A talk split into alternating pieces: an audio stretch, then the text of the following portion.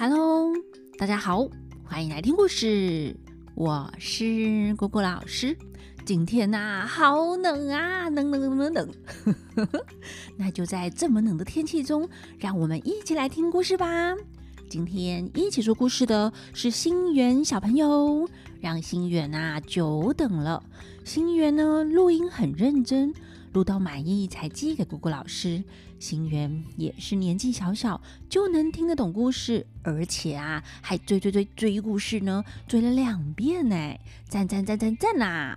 那谢谢心源这么喜欢听故事哦。想必心源一定很熟悉故事的情节吧？那么我们再来随堂测验一下好了。大家准备好了吗？好，要出题喽，请问。请问观音菩萨的守山大神是谁呢？他原本也是一只妖精哦。哼哼，答案不用姑姑老师公布，想必大家都能猜到吧？呵呵，那我们就继续来讲《西游记》的故事。今天要讲的是白鼠精。上一次讲到唐三藏生病了，这一病啊就病了三天。他们在镇海禅林寺也停留了三天，没想到这三天里，每天都少了两个小和尚被妖精给吃了。孙悟空一听就打包票，说要替他们除妖。但这些和尚不知道孙悟空的厉害，还以为啊他在说大话呢，气得孙悟空哼哼的鼻孔喷着气，把自己的丰功伟业洋洋洒洒的说了一遍。和尚才勉勉强强相信他，劝他先缓缓，提醒他唐三藏还在生病嘞。那孙悟空这才端了凉水去给唐三藏。这碗凉水下肚啊，唐三藏的病哎也好了一大半。病一好，肚子嗯也有点饿了。那些和尚啊，赶紧安排安排，淘米煮饭啦，擀面烙饼，蒸馍馍，做粉汤，抬了四五桌。唐三藏只吃了半碗米汤，孙悟空和沙悟净也只吃了一些，其他的呢，都是猪八戒啊的一口吃了，填肚子。吃过饭，天也要黑了，和尚们才去收拾收拾。唐三藏问徒弟：“我们住几天了？”孙悟空回答：“啊，整整三天啦！明天就是第四天啦。”唐三藏说：“啊，三天耽误了许多路程。”孙悟空讲：“师傅啊，也算不上耽误路程啦。我们明天再走吧。”唐三藏说：“正是，就带着几分病上路，这也没办法。”孙悟空说。既然是明天要走，且让我今晚抓了妖精吧。唐三藏惊讶地说：“啊，又抓什么妖精啊？”孙悟空说：“有个妖精啊，在这寺院里，等老孙替他们抓抓。”唐三藏说：“徒弟呀，我的病还没好，你怎么又兴起这抓妖的念头呢？”要是那妖精有神通，你抓他不住啊，却又不是害了我吗？孙悟空说：“师傅啊，你好灭人威风啊！老孙我到处降妖，你看过我输给谁过啊？我呢，只是不动手，一动手就要赢啊！”唐三藏扯住他说：“徒弟，俗话说得好。”欲方便时日行方便，得饶人处且饶人。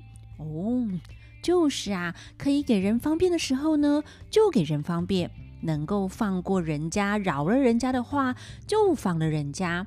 大概啊，是要他先别管这妖精啦。那孙悟空看师傅这样苦苦的劝他不许降妖，他只好说出实话啦：“师傅啊。”不瞒你说，那妖精啊，在这里吃了人呢。唐三藏大惊失色地说：“啊，吃了什么人呢？”孙悟空说：“我们在这里住了三天，已经是吃了这寺院里的六个小和尚啦。”唐三藏啊，感叹地说：“啊，兔死狐悲，物伤其类。这句之前我们有说过哦，就是啊，同类的人遭遇到不幸，也会感到悲伤。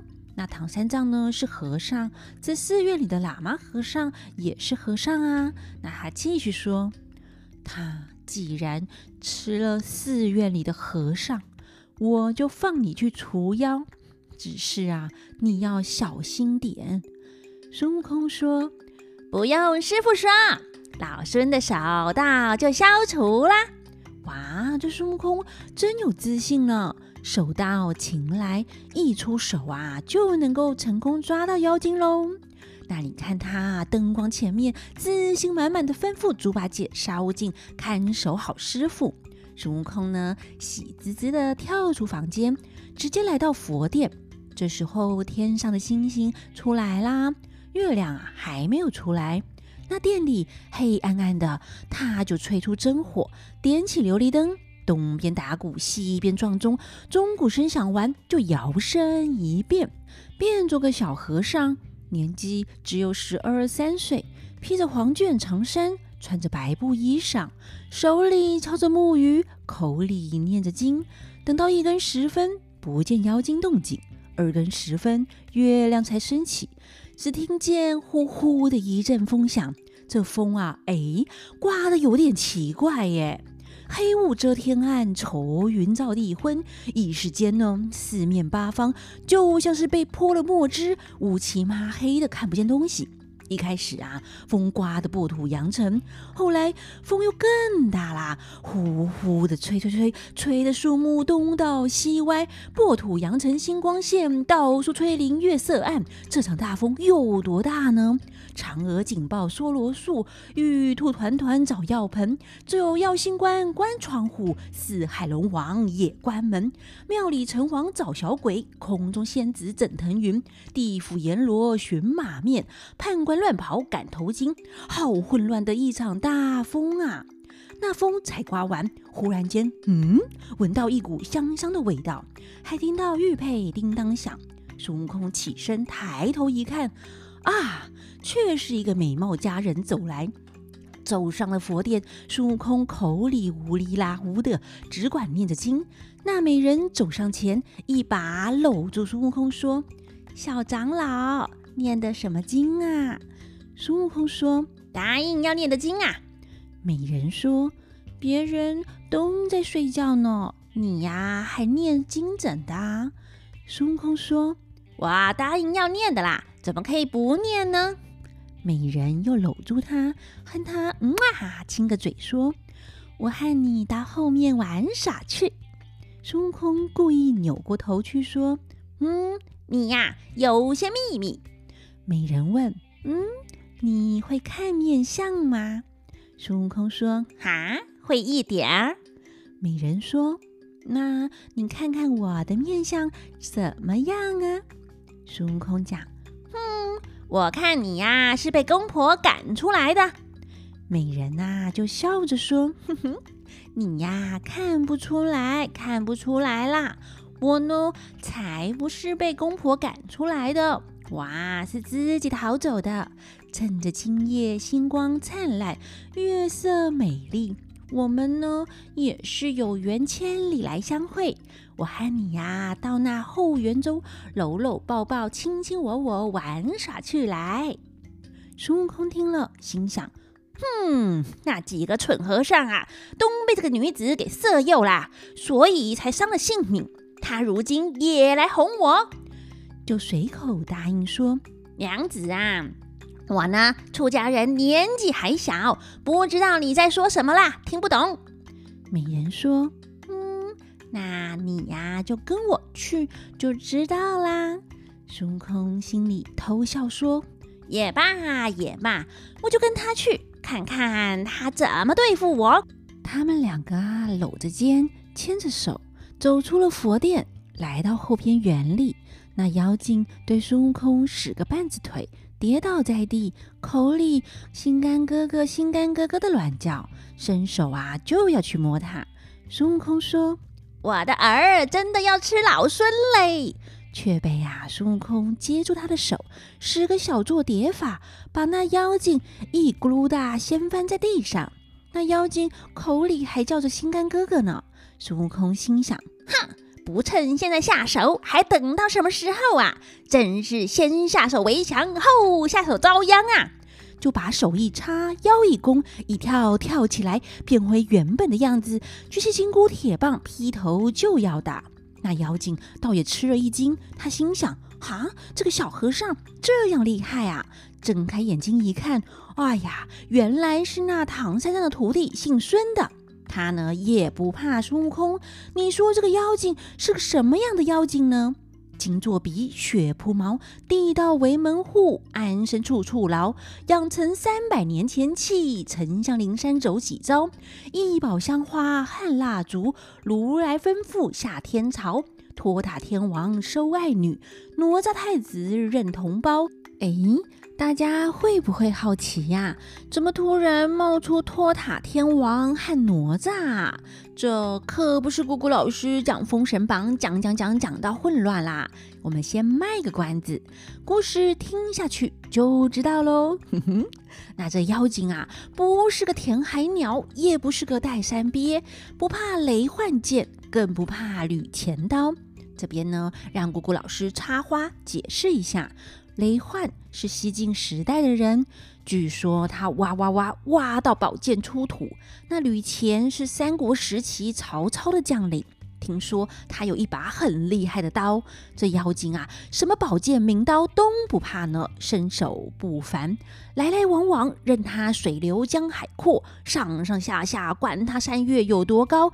你看他花容月貌娇滴滴，谁会认得他却是个老鼠成精逞英豪呢？这妖精。仗着自己神通广大，随手架起双股剑，叮叮当当的响，左遮右架，随东倒西。孙悟空啊，虽然身手强是强了点啦，却也捞不到什么好处。阴风四起，残月无光。你看他们两个人在后园中一场好杀。阴风从地起，残月荡为光。后园里一片战争场，孙大士天上圣，毛叉女女中王，赛赌神通两不详。一个啊扭转方心怨黑秃，一个呢瞪大火眼恨新装。两手剑飞，哪里认得女菩萨？一根棍打，恨四个活金刚。金箍如闪电，剑来棒打，叮当哐响，哐当咚锵，光电交错蹦火花，玉楼抓翡翠，金殿碎鸳鸯。猿啼八月小，燕叫楚天长。这一场好杀，杀的精彩，万分紧张。十八尊罗汉暗暗喝彩，三十二诸天个个慌张。那孙悟空啊，精神抖擞，棍法没半点差池。那妖精呢，心想：哎呀，我敌他不过。猛然的眉头一皱，心生一计，抽身就要走。孙悟空大叫啦：“破妖，哪里走？快快投降！”那妖精不理他，直往后退。等孙悟空赶上前，紧急之时，就把左脚上的花鞋脱下来，吹一口仙气，念个咒语，叫一声“变”，就变作自己的分身，也使着两口剑向孙悟空打来。他自己呢，真身一晃，化作一阵清风而去。这不就是唐三藏的灾星吗？这妖精啊，直接来到唐三藏待的地方，把唐三藏啊给抓了去，跳上云头，踏踏明明眨眨眼，就来到了陷空山，进了无底洞，叫小的们安排素宴席，准备要和唐三藏成亲呢。那另一边，这孙悟空和妖精的分身打得焦躁不安，闪一个空，一棍把那妖精啊打落下来，却是一只花鞋。孙悟空知道中了他的计，连忙转身来看师傅，哪里有师傅啊？只见那呆子和沙悟净口里呜哩呜哩的说什么。孙悟空被这两个猪队友气得火冒三丈，也不管好歹，气得捞起棍来一顿打。边打边叫着：“我打死你们！我打死你们呐！”那呆子啊，慌得走也没路。沙悟净呢，却是个灵山大将，见的事多啦，知道孙悟空啊吃软不吃硬，马上双腿一软，先认错啦，上前跪下来说：“大哥，我知道错了，但你要打杀我们两个，也不去救师傅，你是要回去自己家里嘞？”孙悟空说。哇，先打杀你们两个，再去救师傅啊！沙悟净啊，就陪着笑说：“大哥说的是哪里话？没我们两个，真是但思不现，孤掌难鸣啊！”哼哼，这句话真好用啊，大家要学起来哦。那他继续说：“大哥啊，这行李马匹谁来看管？宁可学管鲍分金，也别像孙庞斗智。”哦，这边呢，姑姑老师跟大家解释一下。管鲍呢，就是指管仲和鲍叔牙啦。他们两个啊是好朋友，曾经合伙做生意。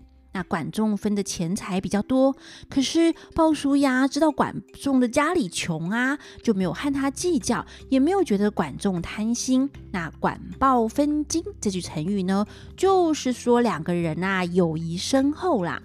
那孙庞指的呢是孙膑和庞涓，他们两个是同门的师兄弟，都是鬼谷子的学生哦。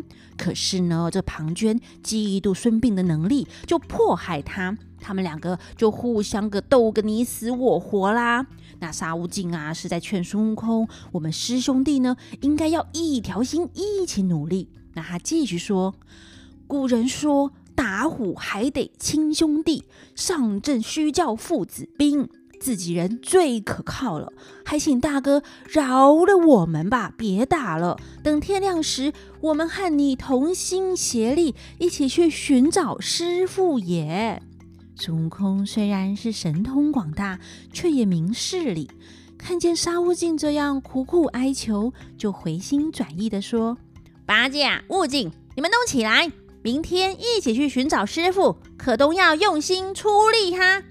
那呆子啊，听见孙悟空饶了他，恨不得天呢也许下个半边，马上就说：“哥哥哥啊，这个都包在我老猪的身上啦！”